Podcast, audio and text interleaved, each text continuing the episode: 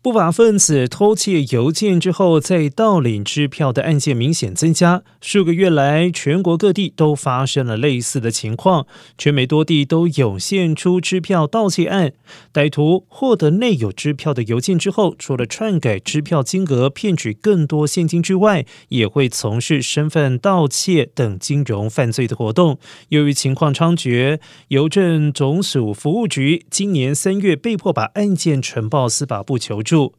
邮政总署服务局表示，支票盗窃案上升的同时，窃贼持枪抢劫邮户车辆、偷取邮箱钥匙的案件也同样大增。相信各类案件之间存在关联。犯罪者偷取的专用钥匙可以打开整个邮政编码区域内的大多数邮箱。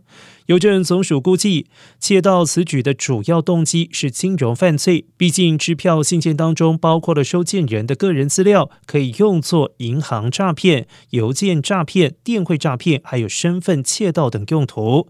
乔治亚州立大学实证网络安全研究小组表示，在过去三四个月中，无论是纽约、佛州、德州还是加州，盗取支票邮件的案件都在暴增。首都华盛顿。更是最新的热点。